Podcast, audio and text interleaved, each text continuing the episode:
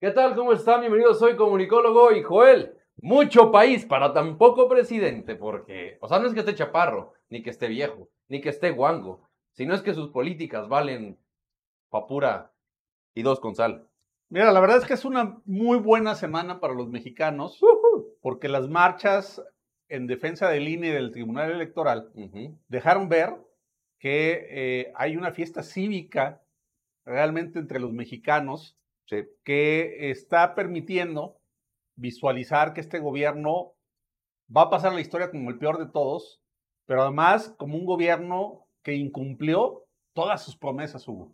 Todas, absolutamente todas. No hay una sola que se haya cumplido y creo que este despertar que vimos el domingo es eh, maravilloso porque de repente uno, eh, yo sentía mucha gente apechorrada, digamos.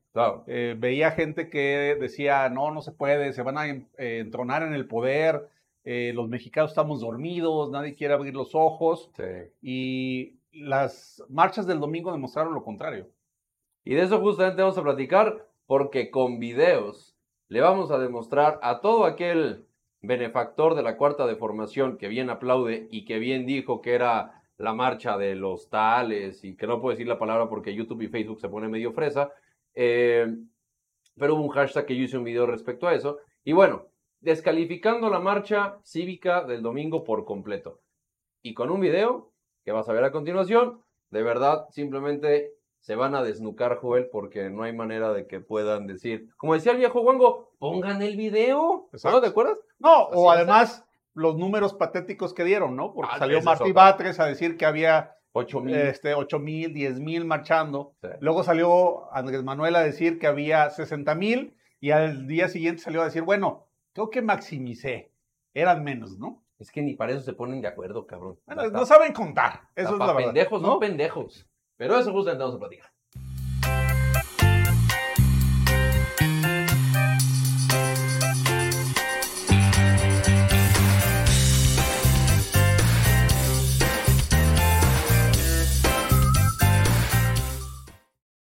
Mucho país para tan poco presidente, Joel, y la verdad es que el nombre tiene todo, todo lo que refleja a nuestro país.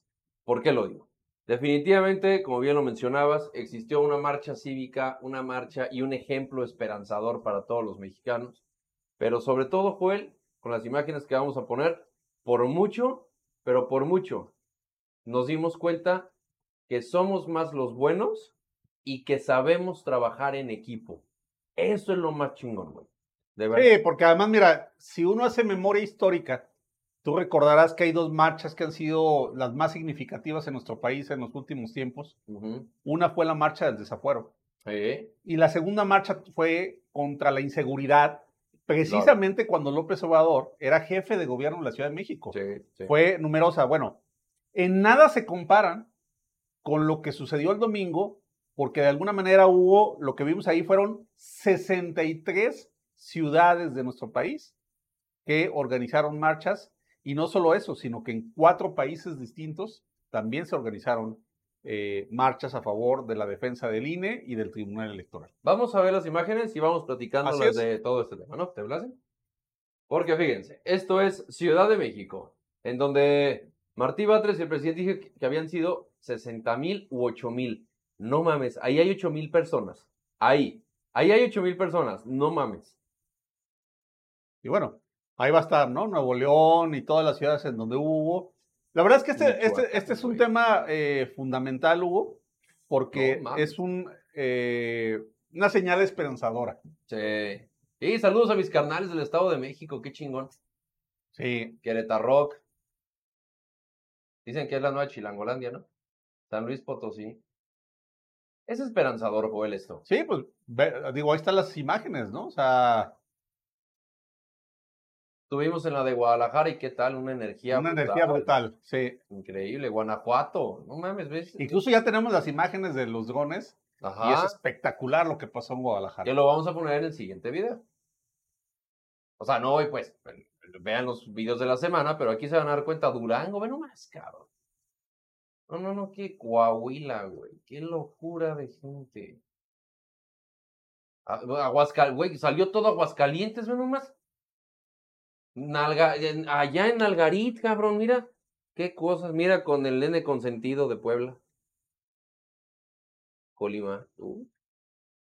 No, si está Yucatán, qué barbaridad, güey. No, está. Es, impresionante, es impresionante, ¿no? Está increíble. Y, mira, es lamentable que salgan a minimizar. Sí. Y a señalar que eh, pues no tuvieron una resonancia estas marchas. Sí.